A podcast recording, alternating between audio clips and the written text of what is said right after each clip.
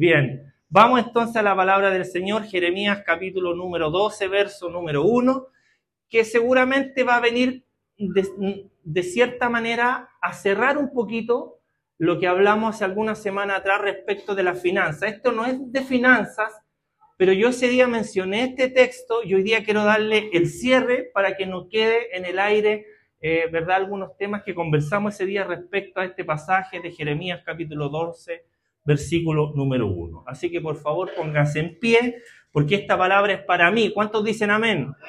¿Cuántos dicen es para mí? Amén. Título del mensaje, de la mediocridad a la diligencia. Es el título. Usted dijo que esta palabra era para usted, así que vamos a hablarle a los mediocres en esta mañana para que nos convirtamos en personas diligentes. Amén. Bendito el nombre de nuestro Señor. Vamos a la palabra del Señor que dice así, justo eres tú, oh Jehová, para que yo dispute contigo. Sin embargo, alegaré mi causa ante ti. ¿Por qué es prosperado el camino de los impíos y, y tienen bien todos los que se portan deslealmente? Déjeme leérsela, por favor, en la nueva traducción viviente, que dice, Señor, Tú siempre me haces justicia cuando llevo un caso ante ti. Así que déjame presentarte esta queja. ¿Por qué los malvados son tan prósperos? ¿Por qué son tan felices los malvados? Es la pregunta que Jeremías le hace a Dios. Tome su asiento, por favor. Todos bienvenidos a la casa del Señor. Saludamos a nuestro hermano Javier, a nuestra familia, a nuestro hermano Camilo, a nuestra hermana Jenny todos bienvenidos a la casa del Señor. Esta es su casa, en la casa de Dios, en la puerta del cielo, y Dios hoy día nos va a hablar. Amén. Hace unos meses atrás, no recuerdo bien el mensaje, pero hace unos meses atrás me tocó predicar y cuando yo venía por el pasillo hacia acá, alguien murmuró por ahí y dijo, hay que ponerse el casco. No sé quién, pero alguien lo dijo, yo lo escuché clarito.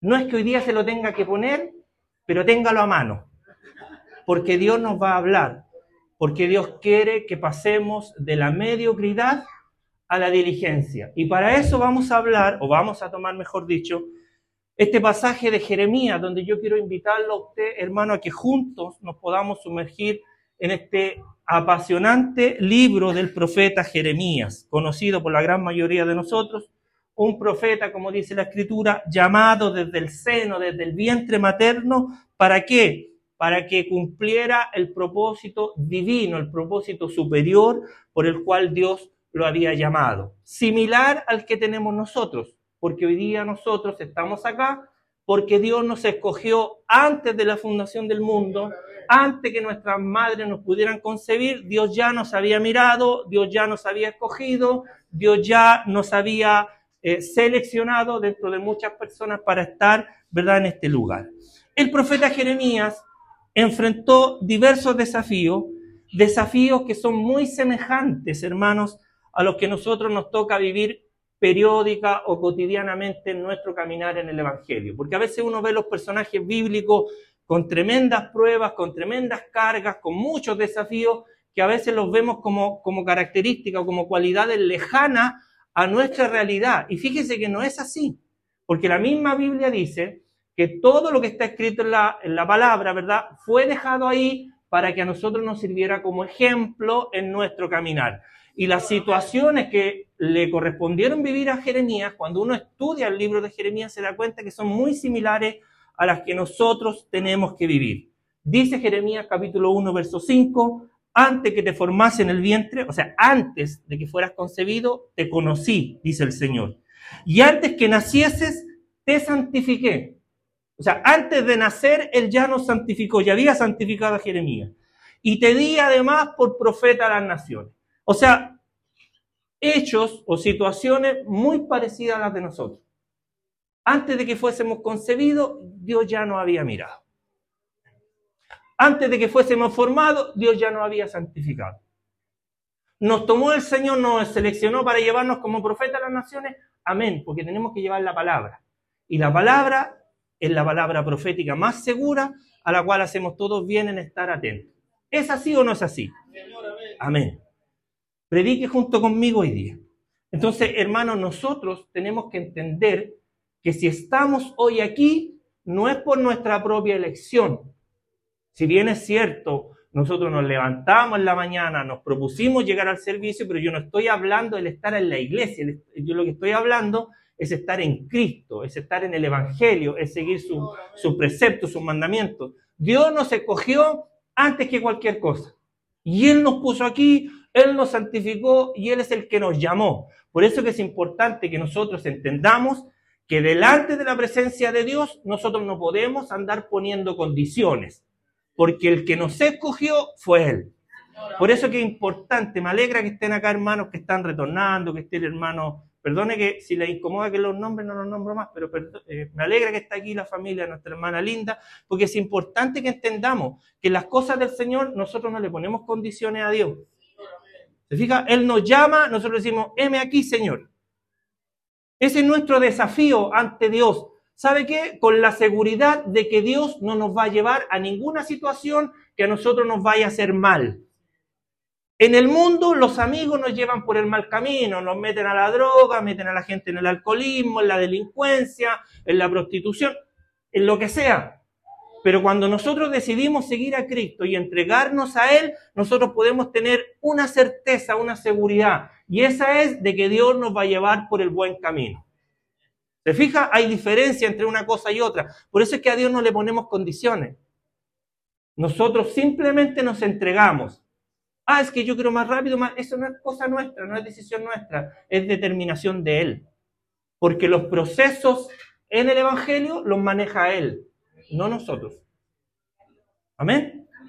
Bueno, yo le voy a pedir que hagamos todos juntos entonces un ejercicio. Porque la pregunta que le hace Jeremías a, Dios es una pregunta súper potente, es una pregunta eh, que a lo mejor yo me atrevería a decir que la gran mayoría de nosotros hemos hecho algún día delante de Dios, y esta pregunta de por qué a los que son malos, a los que son impíos, a los que no están en el Evangelio, ¿por qué prosperan tanto? ¿Por qué les va tan bien? Y pareciera que a nosotros, en comparación con ellos, no nos va tan bien. Es una pregunta que generalmente nosotros nos hacemos, especialmente cuando la estamos pasando mal, ¿sí o no? Cuando la estamos pasando mal, cuando, cuando se acerca la Navidad y no está el dinero, los recursos para los regalos, cuando no está el dinero para una graduación, cuando no está el dinero para, para lo que sea, para las vacaciones que se avecinan, ¿verdad? Cuando no están los medios económicos, uno empieza a cuestionarse, ¿y por qué todos pueden salir de vacaciones y nosotros no? ¿Qué te servimos? ¿Sí o no? ¿Cuánto hemos hecho esa pregunta al Señor?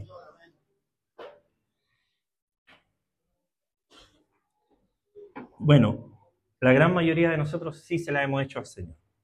Se lo voy a pedir que hagamos un ejercicio.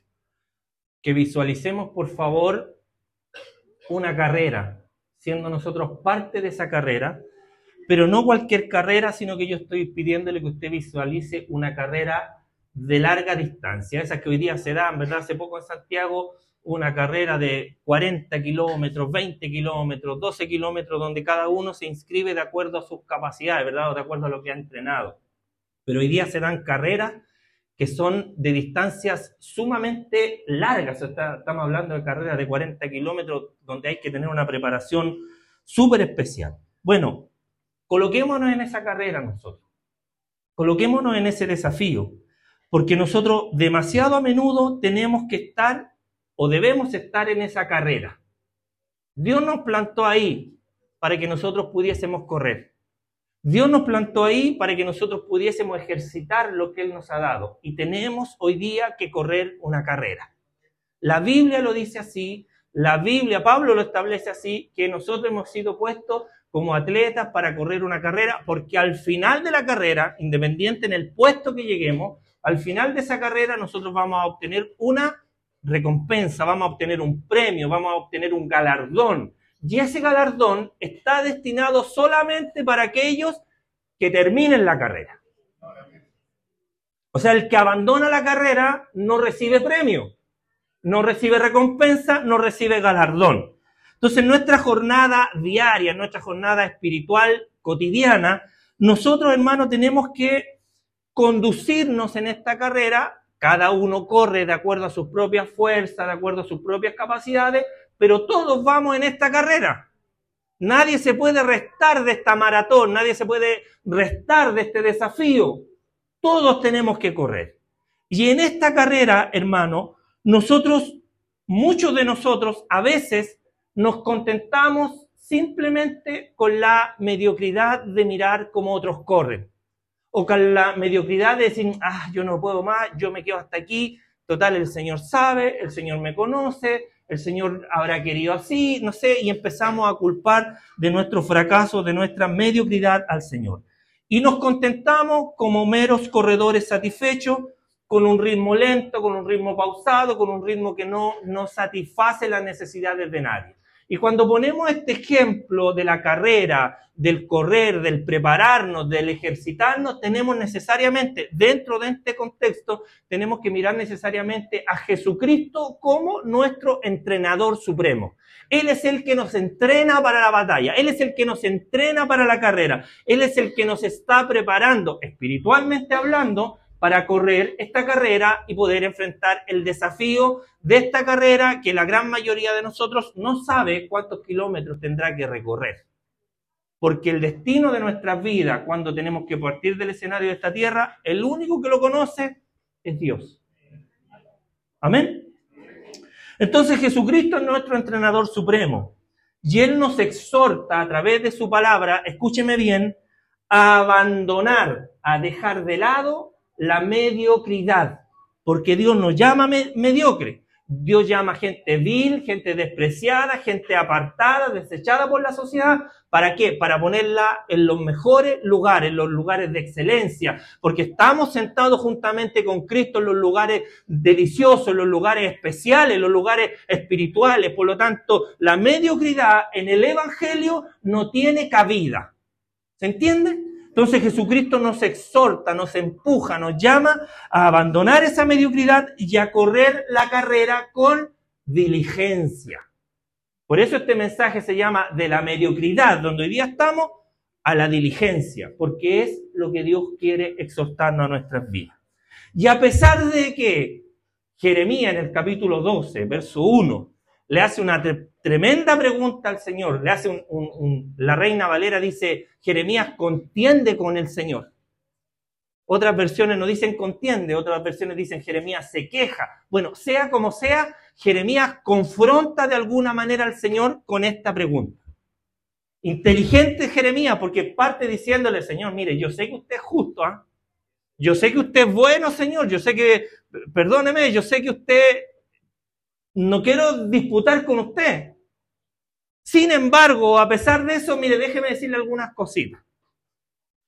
Y es lo que Jeremías hace. Y fíjese que esta pregunta lo vamos a ver a lo largo del mensaje. Pero esta pregunta que Jeremías le hace a Dios, fíjese usted que no tiene una respuesta directa de parte de Dios.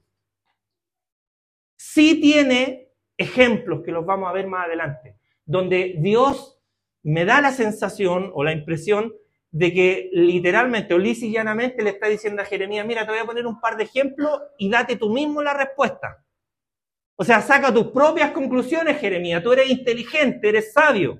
Saca tus propias conclusiones. Mira, te voy a poner un par de ejemplos a ver qué opinas tú respecto a las preguntas que tú me estás haciendo. Oiga, el Señor era especialista en esas cosas. Jesucristo era especialista en eso. Cuando llegaban a preguntarle algo, el Señor dice, ¿y quién dices tú que soy yo? Siempre estaba respondiendo una pregunta con otra pregunta. ¿Se ha fijado en eso en los relatos de Jesucristo? Que constantemente Él responde las preguntas con otra pregunta. Y es lo que Dios un poco hace en este relato. Entonces, hermano, Dios quiere que salgamos nosotros de la mediocridad en la cual nosotros vivimos a la diligencia. Entonces, al igual que un corredor, nosotros, hermano, no podemos ganar si nos rendimos en medio de la carrera. Imposible. Sería un fracaso, ¿verdad? Entonces, nosotros tampoco podemos pretender prosperar en todos los sentidos de la, de, la palabra prosperidad, me refiero interna y externa, no podemos pretender prosperar si nosotros nos cansamos en la fe antes de terminar esta carrera. ¿Está de acuerdo con lo que dice el Señor, sí o no? Ya, no hay, mucho, no hay mucha concordancia, pero no es, no es una ocurrencia mía. Está establecido en la palabra. Hebreos 12.1 dice, por tanto, nosotros también, nosotros también, teniendo en derredor nuestra tan grande nube de testigos, despojémonos de todo peso y del pecado que nos asedia y corramos con paciencia, pero corramos, no dice caminemos, dice corramos con paciencia la carrera que tenemos por... O sea, todos nosotros tenemos una carrera. O sea, no es invención mía lo de la carrera. También lo dice Jeremías, lo vamos a ver un poquito más adelante. Pero entiéndame, hoy día estamos enfrentados a una carrera. Y el libro de Hebreo nos dice que la tenemos que correr con paciencia, pero la tenemos que correr. Usted dice, ah, es que las piernas no me dan, eh, espiritualmente hablando, probablemente. Pero tenemos un buen entrenador que nos va a decir cómo debemos eh, trabajar y cómo debemos entrenarnos para que a su debido tiempo, que tiene que ser pronto, porque ya llevamos harto años en esta carrera y hay muchos de nosotros que estamos sentados en la orilla de la pista, viendo como todos corren, corren, corren, mientras nosotros perdemos el tiempo y hemos abandonado la carrera hace mucho, hace mucho tiempo atrás, sin em, querer levantarnos para volver a comenzar a correr esta carrera. Entonces hay que tener atención en eso, de que Dios nos quiere llevar a un ritmo de vida distinto al que nosotros estamos viviendo. Porque si nosotros periódicamente le estamos preguntando al Señor por qué los demás prosperan y yo no, por qué a los demás les va bien y a mí no, una de dos, o tenemos un estándar de vida muy alto al que, al que queremos llegar, o lisa y llanamente nosotros no estamos haciendo nada, mientras a los demás les va bien, nosotros no podemos ser prosperados. Insisto, ¿por qué? Porque tenemos una vida mediocre. ¿Qué es la mediocridad? Se preguntará usted. ¿Qué es la diligencia? Se preguntará otro. Porque para saber si soy mediocre yo necesito saber lo que significa mediocridad. Y la mediocridad, hermano, se define, de acuerdo al diccionario, como la cualidad de ser ordinario. No me refiero a ordinario de vulgar, de decir garabatos, no, de ser ordinario, de ser una persona común o de calidad promedio. Eso es lo que es ser mediocre. O sea, en buen chileno, tendríamos que decir ¿qué es el ser mediocre, es ser uno más del montón. ¿Se entiende? Se lo repito, porque la mediocridad se refiere a la cualidad de ser ordinario, común o de calidad promedio. O sea, según yo, Evangelio según San Jorge, la mediocridad tiene que ver con ser uno más del montón. ¿Cuántos aquí son parte o somos parte del montón? Aquí es donde empezamos a examinarnos a nosotros mismos. Examínate a ti mismo. Examinémonos a nosotros mismos. La mediocridad, hermano, en términos sencillos, es ser uno más del montón.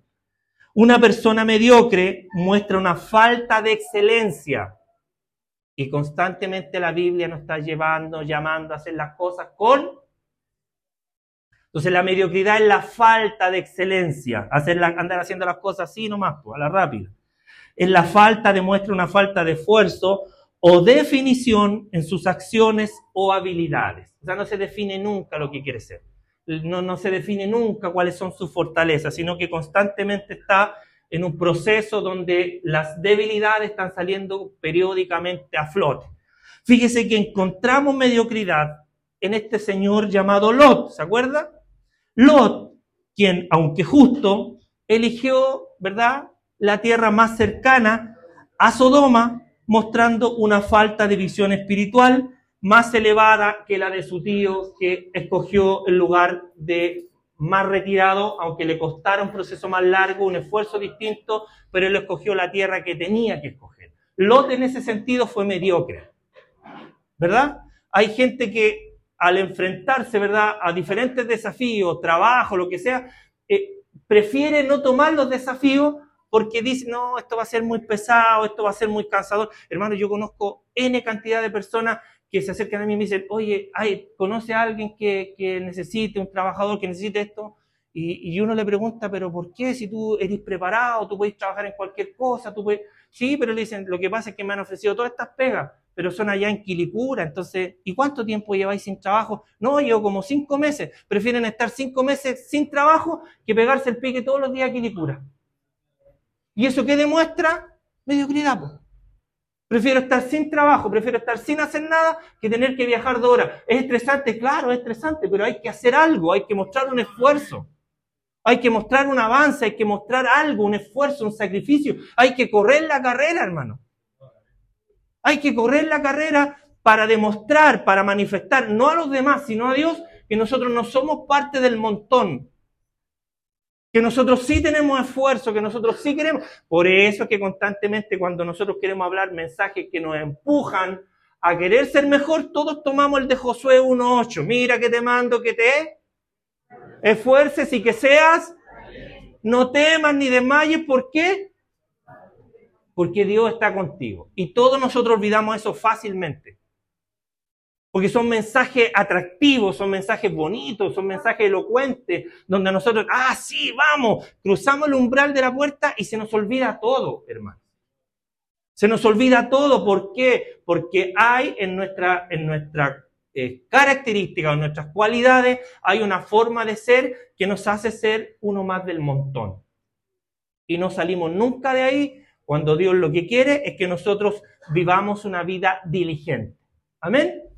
¿Qué es ser diligente? Bueno, la diligencia implica la aplicación constante, o sea, a cada rato la aplicación constante y cuidadosa en una tarea o en una búsqueda específica. O sea, cuando hacemos una tarea, sea laboral, sea en la casa, en la iglesia, nosotros, dice la Biblia, que debemos constantemente estar aplicando cuidado en esa tarea y una, y una, em, una manera cuidadosa, mejor dicho, de hacer las cosas en, en esa búsqueda específica.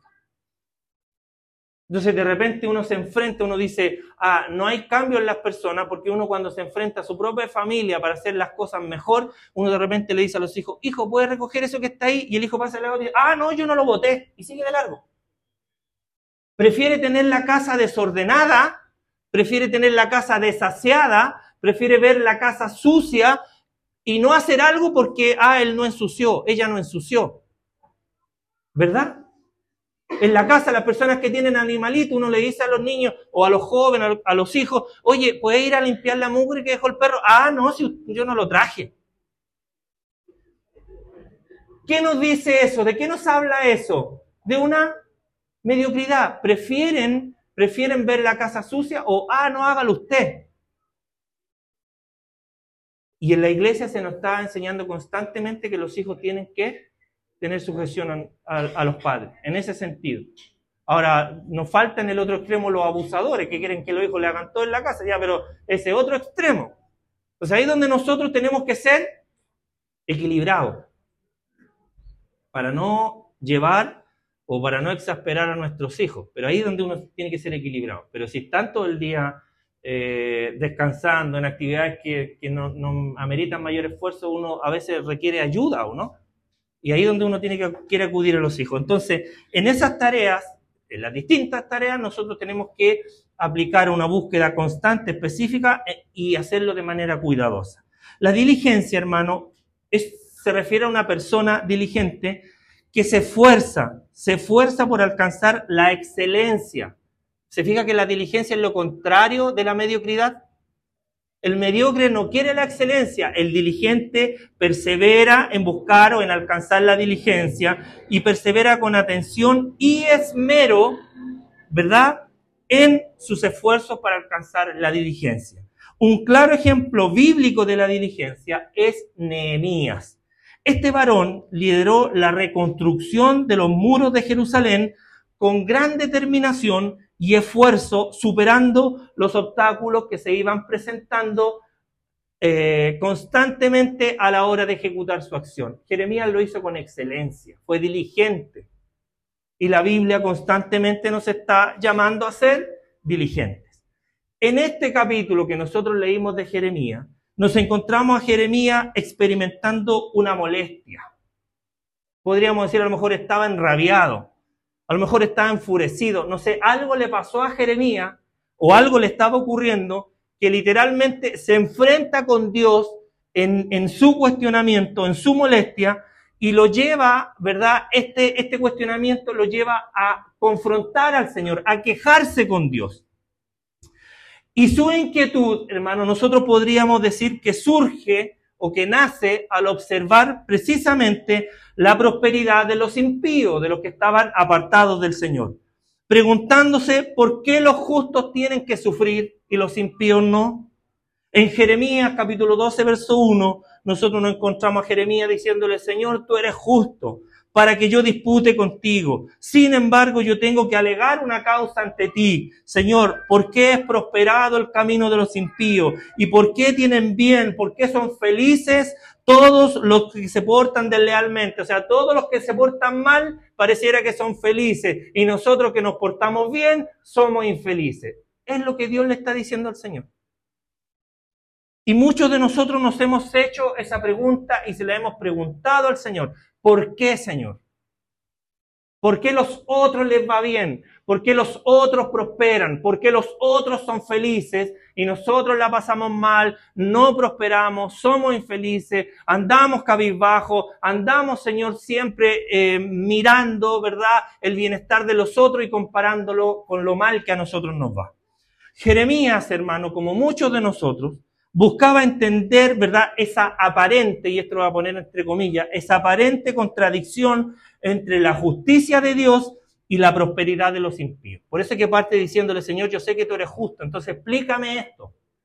Yo necesito saber esto. Tú que eres justo, tú que lo sabes todo, tú que eres tan bueno, tú que eres misericordioso, tú que eres clemente, tú que eh, no deja sin castigo al malvado. Explícame, Señor, ¿por qué a mí me va mal? ¿Por qué a los justos les va mal? ¿Por qué tenemos que pasar penuria? ¿Por qué, Señor, si tú eres justo? ¿Por qué si tú eres bueno? ¿Por qué si tú estás mirando todo desde arriba? ¿Por qué a nosotros nos va mal y a los demás les va bien? ¿Por qué? ¿Cuántos de nosotros hemos, hermano, hermano, tenido esta conversación con Dios en la intimidad? ¿Cuántos de nosotros? Hermano, Dios es justo. Y Jeremías se lo preguntó, tú eres justo, él lo sabía. Y este cuestionamiento, hermano, refleja y nos muestra, ¿verdad?, la tensión entre la fe y las circunstancias adversas que muchos de nosotros tenemos que enfrentar. Amén. Es en este contexto, hermano, en este contexto de cuestionamiento, porque uno podría decir, oiga, qué osado Jeremías, la hermana contaba en el capítulo 33, lo veíamos metido en una cisterna llena de excremento clamando al Señor. Y se le decía, clama a mí, Jeremías. Y el otro metido en una cisterna llena de excremento, llena de mugre. Y se le decía, Jeremías, clama a mí. Y quizás cuánto tiempo Jeremías lleva clamando. Y se le dice, Jeremías, clama y yo te voy a responder. Y lo tenemos capítulo antes diciéndole, si tú eres bueno, Señor, ¿por qué tenemos que sufrir? Y los que son malos prosperan. Y después termina metido en una cisterna llena de mugre, esperando que Dios lo saque de ahí. Y el Señor diciéndole de arriba, Jeremías clama, como que si el Señor no lo viera que estaba metido en una cisterna llena de excremento. O sea, es como, Señor, ¿para qué quieres que clame? Si mira dónde estoy. Bueno, lo mismo que le pasó a Pedro en la barca. Señor, sálvame que perezco. ¿Acaso el Señor no lo había visto? Que se estaba hundiendo? ¿Qué está esperando el Señor de nosotros? Que clamemos, que pidamos, que gimamos, que le digamos, Señor, sálvame que perezco. Y a pesar de que lo que hace Jeremías pareciera osado, hay otros escritores bíblicos que hicieron lo mismo que hizo Jeremías. Para que usted vea y diga, ah, el hermano está haciendo doctrina de un texto bíblico, nosotros no podemos reclamarle al Señor. ¿Por qué no si somos sus hijos? Cuando se hace en un contexto de desesperación, cuando se hace en un contexto de necesidad, cuando se hace con humildad, reconociendo de que Él es bueno, como lo hace Jeremías, nosotros podemos hacerlo, pues, hermano. Mire lo que dice la Biblia. Salmo 73, que es un salmo de Asaf, revela una lucha similar a la que tiene Jeremías con Dios al contemplar la prosperidad de los malvados. En el Salmo 73, entre los versos 3 al 5, Asaf dice, porque tuve envidia de los arrogantes, viendo la prosperidad de los impíos, porque no tienen congojas por su muerte y su fortaleza está firme. No pasan trabajos como otros mortales, ni son azotados como los demás. ¿Por qué los impíos no son azotados como los demás? ¿Por qué no pasan con gojas como las pasamos nosotros? Salmo número 73. El profeta Habacuc es otro que también contendió con el Señor en el libro que lleva su nombre, por supuesto. También se atrevió a cuestionar a Dios en medio de la adversidad. Habacuc capítulo 1, verso 2 al 3. ¿Hasta cuándo, oh Jehová, clamaré y no oirás y daré voces a ti a causa de la violencia y no salvarás? ¿Hasta cuándo, Señor, tendré que ver cómo, cómo, hacen violencia contra nosotros? ¿Hasta cuándo? Y pareciera que tú estás impávido. Parece que tú no te mueves, Señor. Mira cómo me atacan, mira cómo me hacen violencia. ¿Dónde estás tú que no te muestras, Señor? Se fija que hay, un contexto, no se trata que yo me pare aquí y diga, hermano, póngase de pie y empecemos a reclamarle al Señor. No se trata de eso. Se trata que hay personas que están viviendo momentos difíciles de angustia, donde no hay en la despensa, donde no hay trabajo, donde no están los recursos, donde espiritualmente pareciera que no avanzamos y, y hacen una queja delante de Dios. Si bien es cierto, se lo vuelvo a repetir, Dios no le contesta la pregunta, el reclamo a Jeremías sí le da ciertas luces para que Jeremías entienda y reaccione realmente sobre lo que quiere Dios. Sigue diciendo Habacuc, pregunta, ¿por qué me haces ver inequidad? ¿Por qué, Señor? Y haces que vea, que no vea, perdón, y haces que vea molestia. Es una pregunta. ¿Y por qué, Señor? Destrucción y violencia están delante de mí, dice Habacuc y pleito y contienda se suscitan. ¿Por qué tengo que ver esto, Señor? ¿Por qué lo tengo que ver? ¿Por qué lo tengo que soportar? ¿Dónde estás tú, Dios, que no respondes ante esta plegaria? ¿Por qué nuestro país se ha llenado de violencia, crímenes, asesinatos? ¿Por qué nuestros niños hoy no pueden salir a la calle? ¿Por qué, Señor? Si hace unos años éramos un país tan tranquilo, tan seguro, ¿por qué hoy día tenemos que vivir esto, Dios? ¿Sabe? A veces nos falta pasión para, para conversar con el Señor. Nos falta salir de la mediocridad, ser más diligente, abrir los ojos, mirar a nuestro alrededor. No nos conformamos hoy día con encerrarnos en las casas, nomás total afuera que se maten todos, yo estoy en mi casa. Nos falta diligencia para decirle, Señor, ¿por qué Chile se convirtió en lo que hoy día es?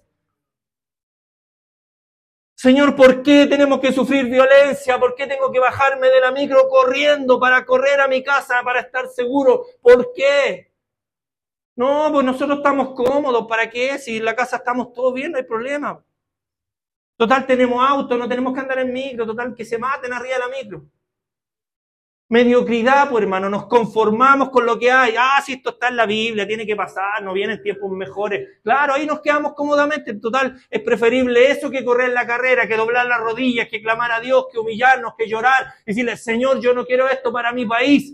No somos inteligentes, hermano, no nos damos cuenta que nosotros los mayores le estamos dejando a nuestros hijos, a los que vienen más atrás, un país en, en ruina, hermano un país desastroso, ni siquiera por nuestros propios hijos somos capaces de doblar la rodilla y decirle, Señor, ¿hasta cuándo?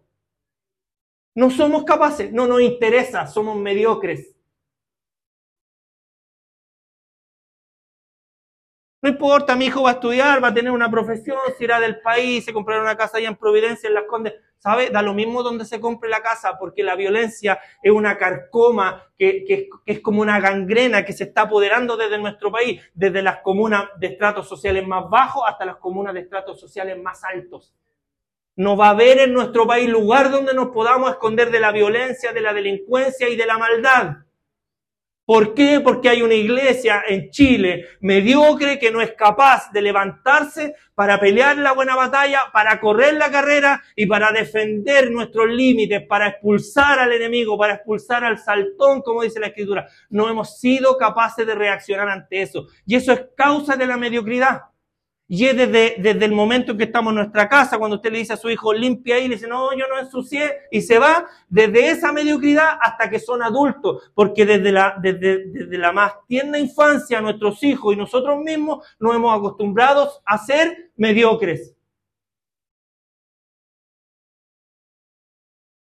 Todas a media nomás. Venga a hacer una oración, ah, repito la misma oración que siempre. Venga a orar por la ofrenda, todos repiten lo mismo por la ofrenda se paran en la puerta, todos hacemos lo mismo cuando estamos en la puerta. No hay una preocupación, traemos la ofrenda. Ah, no, se me olvidó traer la ofrenda. Nadie prepara la ofrenda en la casa, hermano. Mediocridad en todo lo que hacemos, mediocridad para allá, mediocridad para acá. En el trabajo, mediocridad. Está el jefe, hago la pega, como que la hago. No está el jefe, mediocridad, total, no está el jefe. Y la escritura nos enseña que quiere que nosotros seamos diligentes, que todas las cosas que hagamos las hagamos como para, como para el Señor. ¿Se entiende? Somos una iglesia que se ha convertido o que se ha satisfacido con una mediocridad. Déjame esto nomás, Señor, si así estamos bien. ¿Para qué más? ¿Para qué más? Y nos quedamos con esa mala doctrina de nuestros padres, de nuestros abuelos, que nos dijeron, no, si la plata le hace mal a la gente, la prosperidad le hace mal a la gente. Usted entre más pobre, más Dios va a estar con usted. Error. Y nosotros nos quedamos con eso en la cabeza. Porque todo lo que hacemos lo hacemos a media. Todo lo que hacemos lo hacemos de mala gana. Todo lo que hacemos lo hacemos, ah, que estoy cansado. Oiga, la gente hoy día vive cansada. Uno, yo, yo llego a mi trabajo en la mañana, saludo a la, hola, ¿cómo estáis? Ah, aquí medio cansado. Todos, hermanos, todos llegan en la mañana cansados y uno dice, ¿no duermen?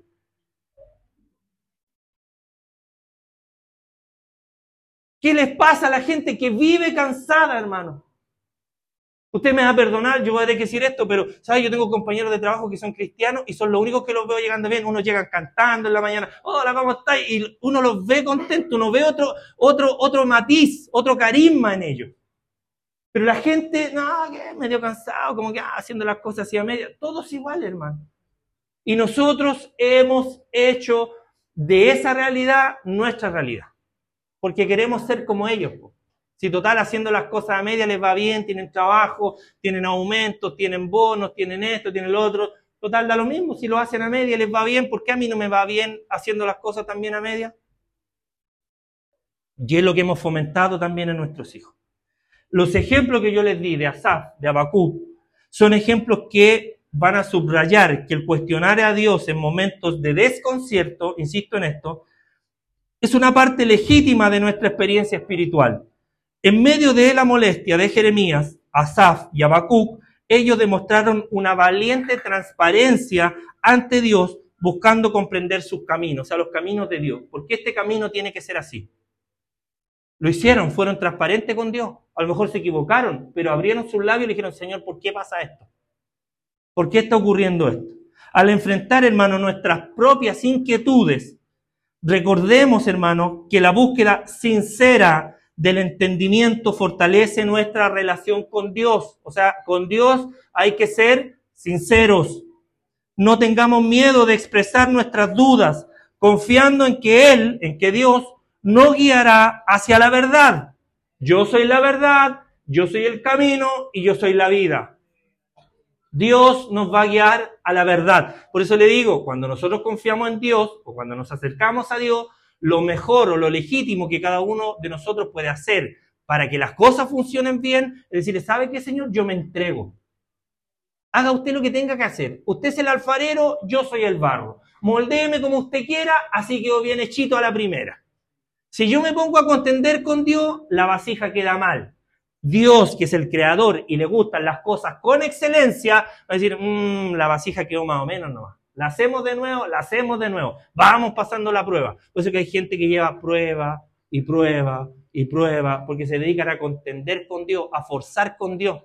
Cuando nosotros entendemos de que Dios es bueno, es justo y nos va a llevar por un camino de vida, de verdad, de bendición, de prosperidad, de alegría, de felicidad, de gozo, de contentamiento, cuando nosotros entendemos eso y nos entregamos y le decimos, ¿sabe qué Señor haga lo que quiera conmigo? Las cosas son distintas, son mejores, son buenas son deliciosas, son agradables.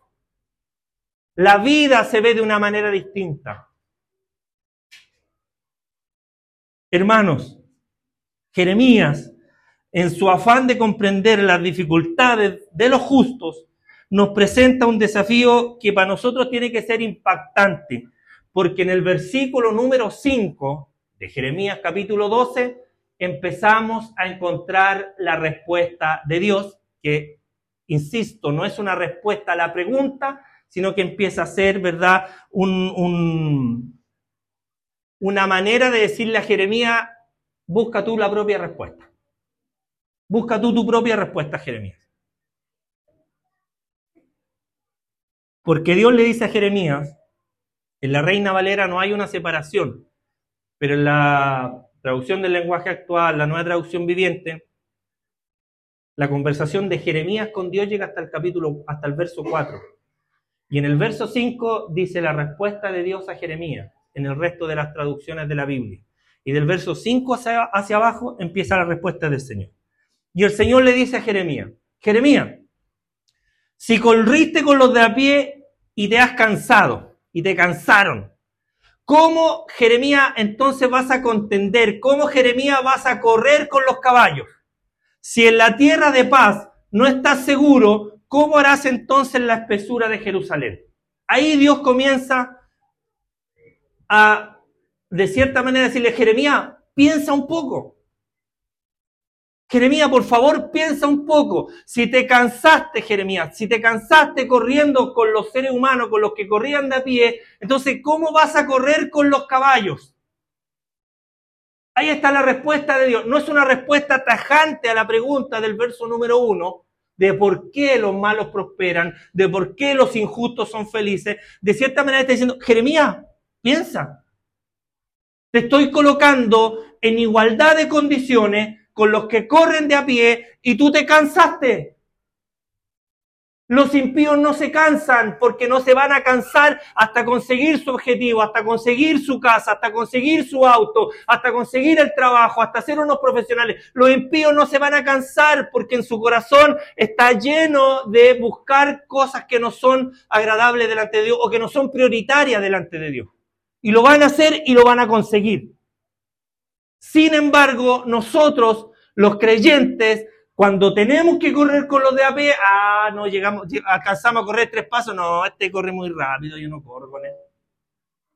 Porque preferimos ser del montón, porque preferimos la mediocridad por sobre la diligencia. Entonces el Señor le dice, eh, en esta metáfora de la carrera, ¿verdad? El Señor le está diciendo, le revela a Jeremías la realidad de muchos de nosotros los creyentes que fácilmente nos cansamos y nos vemos superados, ¿verdad?, por las adversidades tanto físicas como espirituales. Ahí vamos en la carrera, empezamos corriendo con los de a pie, ah, ya a los 3, 5 metros ya no quiero correr más, ya no, esto no es para mí. Dios tendrá que ayudarme. Si Dios me quiere dar un trabajo, a la casa me lo vendrá a dar. Mm. Que corra el otro nomás, que, que cumpla su meta el otro.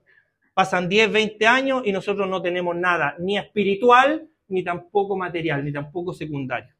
Porque esto, para poder tener lo secundario, tiene que venir primero el reino de Dios y su justicia. Y como no viene el reino de Dios, como no tenemos cosas espirituales, nunca vamos a poder conseguir lo otro. Y si conseguimos lo otro, va a ser a costa de endeudamiento, a costa de, de deudas que después no se pueden pagar, que andamos corriendo para todos lados, haciendo trabajo extra, cansándonos, dejando a nuestra familia de lado. Después viene el otro que encontró el jardín más bonito, separaciones, quebrantamiento, hijo en la droga, hijo ¿O no? ¿Aló? ¿Hay alguien aquí? ¿Pasa o no pasa?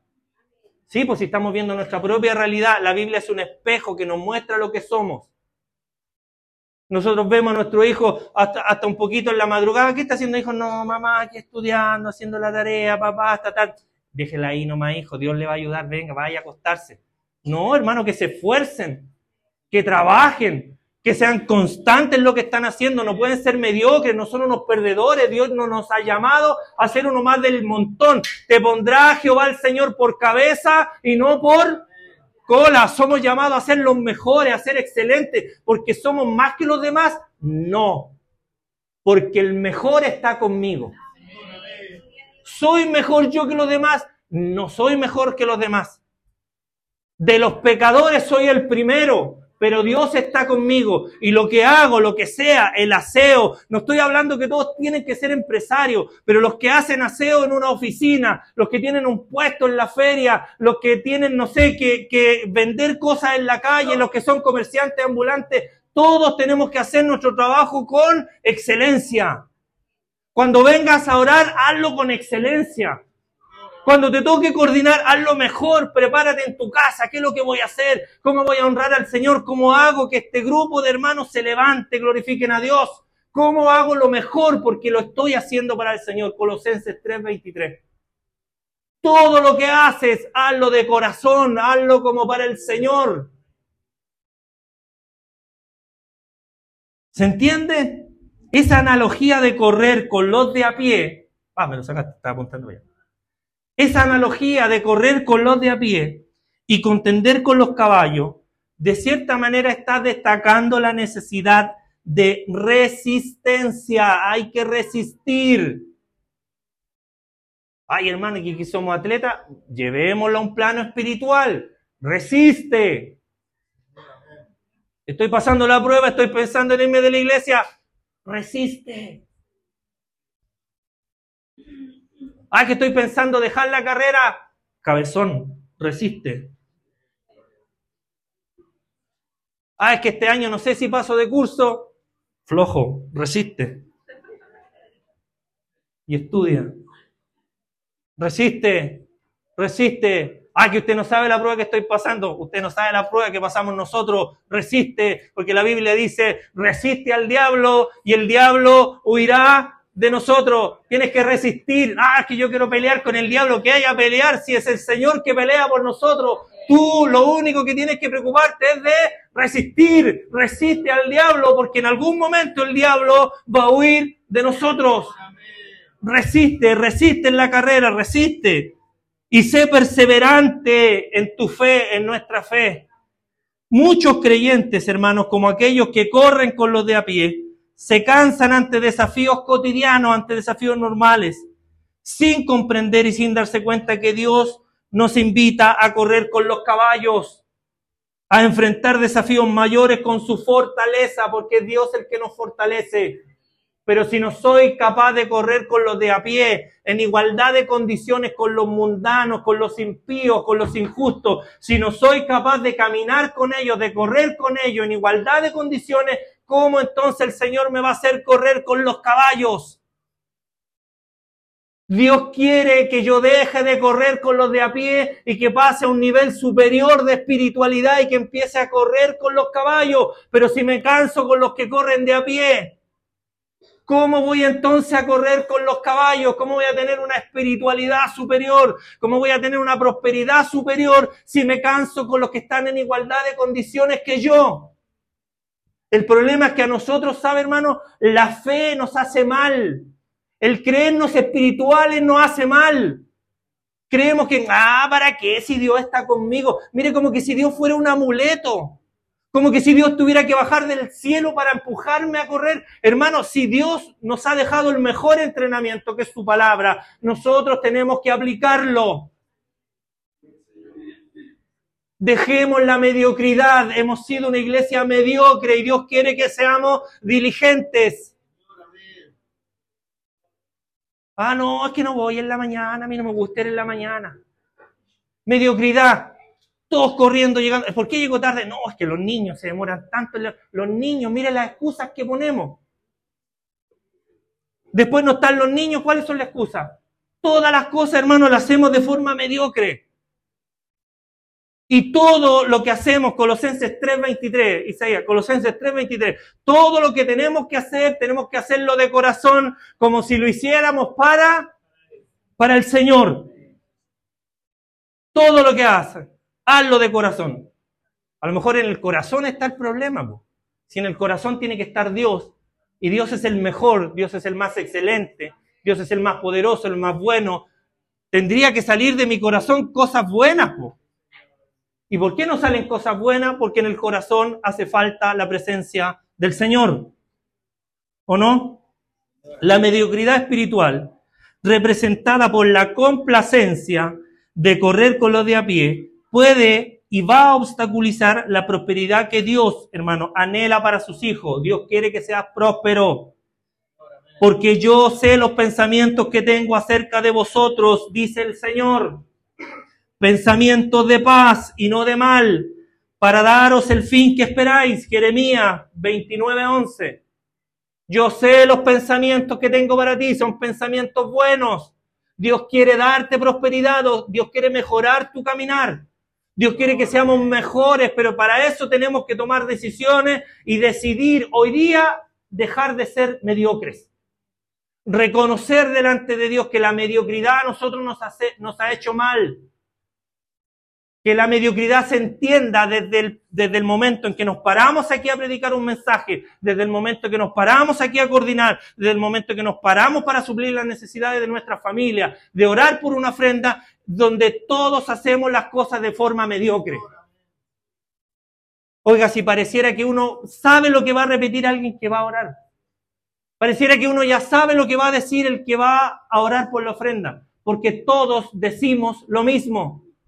Todos hacemos lo mismo, no hay novedad, no hay, no hay algo nuevo para el Señor, todo es lo mismo. Mediocridad en nuestra forma de vivir para el Señor. El conformismo, hermano, espiritual, a nosotros nos ha, nos ha hecho mal y ha impedido enfrentar los desafíos mayores y experimentar la plenitud de las bendiciones divinas. Jeremías nos muestra que Dios no solo nos invita a correr con los caballos, sino que también nos provee la fuerza y la resistencia necesaria para poder hacerlos, para hacerlo.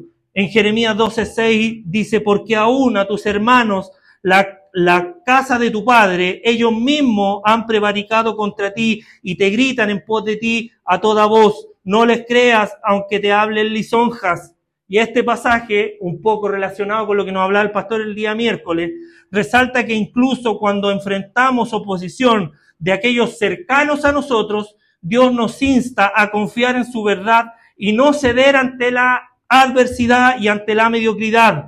Él desea que prosperemos, que seamos hermanos superando cualquier obstáculo, confiando en su fortaleza, porque Él es nuestra fortaleza. ¿Se entiende? O sea, vamos a enfrentar eh, dolores, podríamos decir. Vamos a enfrentar resistencia de los de nuestra propia casa, de nuestra propia familia. Pero tranquilo, el Señor está con nosotros. No podemos permanecer siendo mediocres para agradar a los que están en nuestro entorno. Ah, es que ya te pusiste fanático, decía el pastor el miércoles. Ah, es que ya vaya a ir a la iglesia de nuevo. Ah, es que ya vaya a ir a orar otra vez. ¿Para qué? ¿Sabe para qué? Para poder agradar a Él, al más grande, al único, al poderoso. Que esta reflexión sobre la analogía de Jeremías, hermanos, nos motive a abandonar la mediocridad, a correr con los caballos y experimentar la prosperidad que Dios tiene preparada para aquellos que perseveran con fe inquebrantable en lo que Dios nos ha establecido en nuestro caminar. Que le podamos enseñar a nuestros hijos lo que es ser diligente y lo que es ser el mejor para que se cumplan las promesas de ser puestos por cabezas y no por cola. Se tienen que cumplir esas promesas en nosotros para poder alcanzar el bienestar, para poder alcanzar lo que Dios tiene para nosotros, debemos dejar la mediocridad hermano, yo no vine hoy día a la iglesia para que me digan que soy un mediocre, yo tampoco vine, pero Dios también me lo dice a mí. Usted me decir, ah, pero que a usted le ha ido bien, me puede ir mejor. Y me va a ir mejor, porque no estoy acostumbrado o no me voy a acostumbrar, y usted no se tiene que acostumbrar a la mediocridad. Sí, pero es que me canso, tengo que dormir menos. se duerma menos. Escudriñe las escrituras. Busque de Dios, busque la presencia de Dios en oración. Ah, es que estoy cansado. Bueno, después descansará. Pero hoy día necesitamos buscar de la presencia de Dios. La mediocridad espiritual puede obstaculizar, hermano, la prosperidad cristiana. Y, y, valga que es cierto lo que estamos diciendo. Sigamos entonces el ejemplo de Jeremías y otros personajes bíblicos. comencemos, hermano, corramos la carrera con paciencia, pero también con persistencia, con diligencia, porque el llamado de Jeremías y el llamado de Dios es a correr con los caballos y este llamado nos desafía a nosotros a abandonar la mediocridad y a abrazar la plenitud de la vida espiritual en Cristo. La mediocridad no solo obstaculiza nuestra prosperidad, sino que también limita la profundidad de nuestra conexión y de nuestra relación con Dios.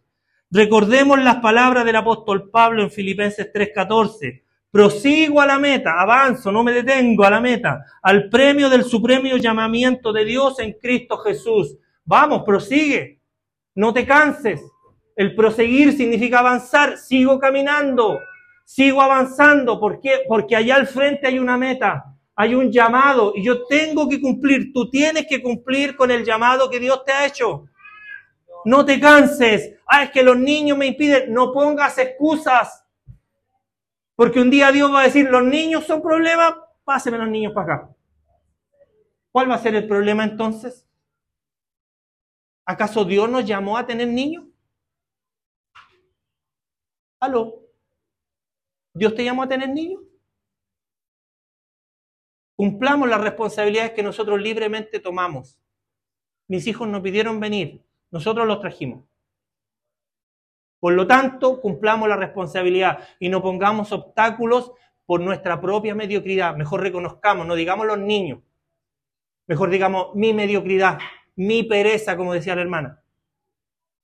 Es la que me tiene hoy día, en la mediocridad en la que estoy, marcando el paso, sentado en la orilla de la carrera, mientras los demás corren, mientras los demás se esfuerzan, yo estoy sentado aquí esperando que venga el Señor a levantarme. ¿Sabes lo que te dice el Señor hoy día? Que te quiere tomar y llamar de la mediocridad a ser una persona diligente. Isaías capítulo 40, verso 31. Porque los que esperan a Jehová tendrán nueva fuerza. Si estás cansado, aquí tienes fuerza. Levantarán las alas como las águilas. Van a correr y no se van a cansar. Estoy cansado. Empieza a confiar en Jehová. Comienza a esperar en el Señor porque el Señor es el que da nueva fuerza para que puedas correr y no te canses, para que puedas caminar y no te fatigues.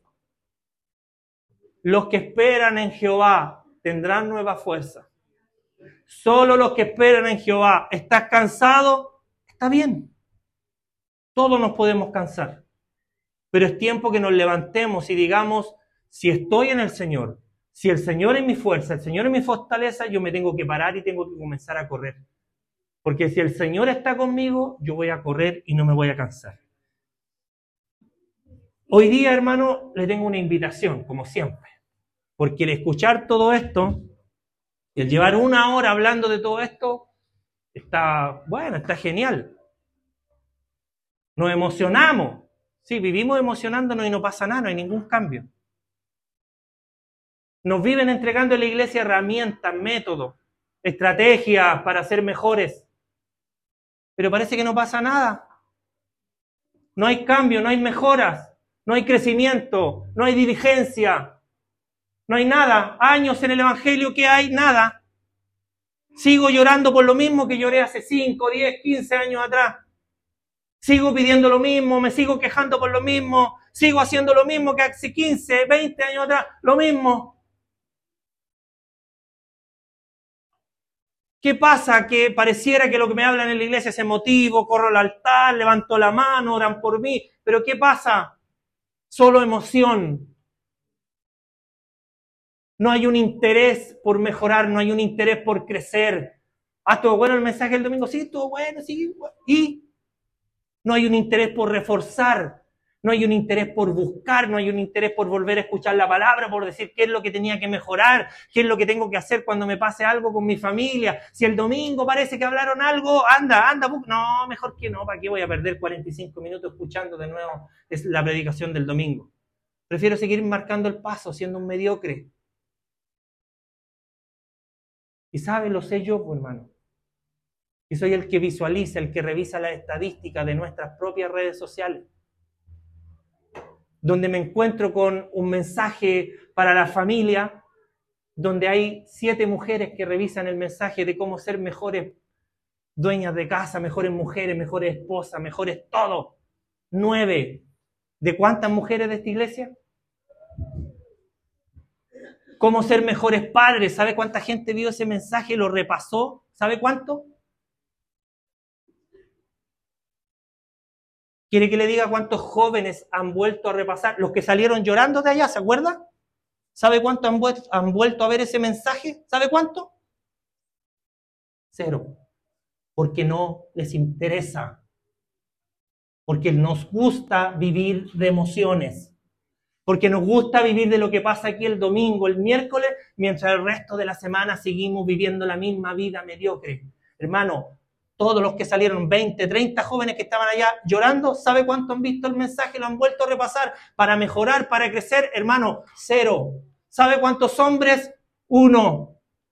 Gloria a Dios por las mujeres que lo han visto, siete, ocho mujeres que tienen un interés en mejorar, que no vinieron, que buscaron. A veces parecemos vendedores en las redes sociales. hermano, acuérdese, ahí está el video, léalo de nuevo, escúchelo. Hermano, búsquelo. Nadie responde, hermano. Nadie. A nadie le interesa, si esa es la realidad. A nadie le interesa crecer, superarse, mejorar, avanzar un paso más, ser mejor, ser una luz, ser una esperanza donde quiera que vamos, en el colegio, en el instituto, en el trabajo. A nadie le importa, hermano. Si por qué no somos sinceros delante de Dios, Él es bueno, Él es justo. Señor, ¿por qué prosperan los demás? ¿Por qué yo no? ¿Acaso nos cansamos con correr con los de a pie? ¿Por qué no decimos mejor estoy cansado, no quiero correr, me da flojera, me da pereza? ¿Por qué no somos honestos con el Señor mejor? Si Él es justo, si Él es bueno, hace salir el sol todos los días para los buenos y malos. Me dio dos piernas, dos brazos, un cuerpo, un corazón, una mente, igual que a los impíos, igual que a los injustos. ¿Sabe cuál es la diferencia? Que ellos se, se fijan objetivos y los consiguen, no se aburren hasta que los consiguen. Y nosotros no, porque nosotros tenemos a Dios, al genio de la lámpara. Total, si me canso, el Señor me levanta. Si no quiero correr más, el Señor sabe. Es que tenemos que ser mejor. El Señor me conoce. Mediocridad. En todo lo que hacemos somos mediocres. La invitación hoy día. Si yo pudiera ver en el espíritu, estaríamos todos con casco. Pero como no veo en el espíritu, mientras me agaché a leer, algún día voy a saber quién dijo esa frase. Los invito hoy día a reflexionar a todos nosotros, incluyéndome yo, ¿cierto? Insisto, esto de la mediocridad también es para mí. Así que esposa mía, prepárate porque tenemos que mejorar. Yo había pensado en dejar de estudiar. Alábalo. ¿Tú habías pensado en dejar de? Vamos. ¿Habías pensado en dejar, de, en dejar la carrera a la mitad? Olvídalo. ¿Querías tomar un instrumento el más fácil? Olvídalo. Vamos por más. Vamos por más, Colosenses 3:23. Vamos por más. No nos vamos a cansar. No somos unos mediocres. Si hoy día lo somos, vamos a dejar de serlo. Si hoy día reconocemos nuestras faltas, nuestros pecados, Colosenses 3:23, mañana al salir de aquí nos vamos a ir con otra mentalidad, tenemos que comenzar a cambiar, tenemos que comenzar a ser distintos, tenemos que comenzar a alcanzar los objetivos que Dios nos ha trazado, porque Él tiene pensamientos de bien para nosotros y no de mal porque Él quiere lo mejor. Escúchame, Él quiere lo mejor para ti para tu familia. Hermana, Él quiere lo mejor para ti para tu familia.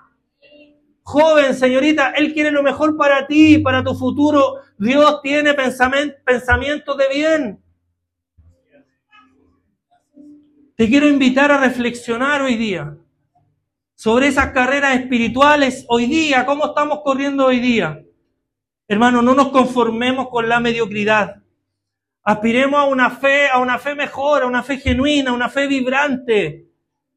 Y que esta reflexión, hermano, nos motive a un compromiso renovado con Él, con Jesucristo, con el Padre, llevándonos a correr con perseverancia, sabiendo que al final de nuestra carrera nos espera una recompensa eterna.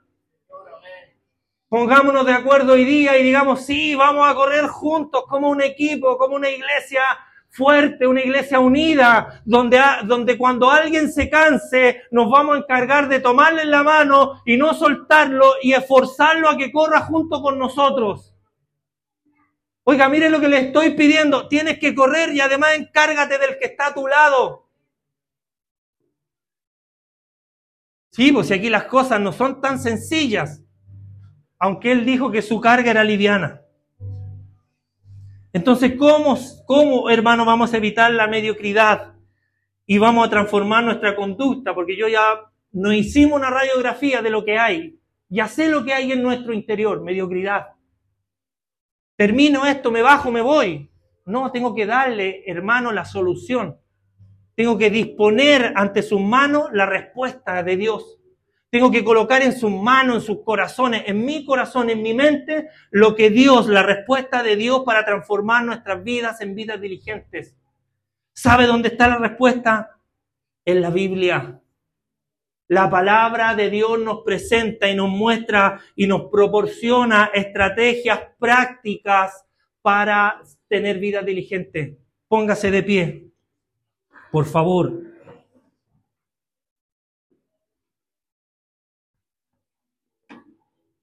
La palabra de Dios nos presenta las estrategias para ser personas diligentes, jóvenes diligentes. Jóvenes, no sean como nosotros que nos cansamos. Cinco estrategias rápidamente para que nuestras vidas se transformen en vidas diligentes. La uno se la acabo de dar. Sumérgete en la palabra de Dios. El Salmo 119, verso 5 nos dice que lámpara es a mis pies tu palabra y lumbrera mi camino. La Biblia va a iluminar nuestro camino y nos va a guiar hacia la excelencia espiritual. ¿Cuántos quieren ser excelentes espiritualmente? Segunda estrategia, busca la sabiduría en la oración. No te canses de orar. Santiago 1.5 nos dice que si alguno tiene falta de sabiduría, tiene que pedírsela a Dios, el cual la dará generosamente. La oración constante nos conecta con la sabiduría divina para tomar decisiones que nos aporten y nos aparten de la mediocridad y nos aporten para dirigirnos hacia la excelencia. Tercera estrategia, mantente en comunidad y en discipulado. Proverbios 27, 17 destaca que el hierro con el hierro se aguza. La interacción con otros creyentes va a fortalecer tu fe, no te apartes de la congregación. La rendición de cuentas y el discipulado nos van a ayudar a crecer y evitar la complacencia espiritual. Cuarta estrategia, el servicio y la generosidad. Jesucristo mismo nos enseñó más bienaventurado es dar que recibir. Servir a los demás y practicar la generosidad van a contrarrestar la tendencia egoísta que puede llevarnos a la mediocridad. Hermano, al aplicar estas estrategias, no solo vamos a evitar la mediocridad, sino que nos vamos a encaminar hacia una vida cristiana abundante y diligente. Con este llamado, hermano, a la acción, Dios nos va a inspirar a abrazar la excelencia espiritual, a correr con caballos y a experimentar la prosperidad que Dios tiene reservado para sus hijos fieles. Vamos, atrévete, avanza, avanza junto a nosotros en esta carrera de la fe, confiando en el poder transformador de nuestro Señor Jesucristo, porque solo Cristo cambia, solo Cristo transforma, solo Cristo liberta al pecador y le da nueva fuerza al cansado para que podamos correr esta carrera que nos lleva a la meta del supremo llamamiento.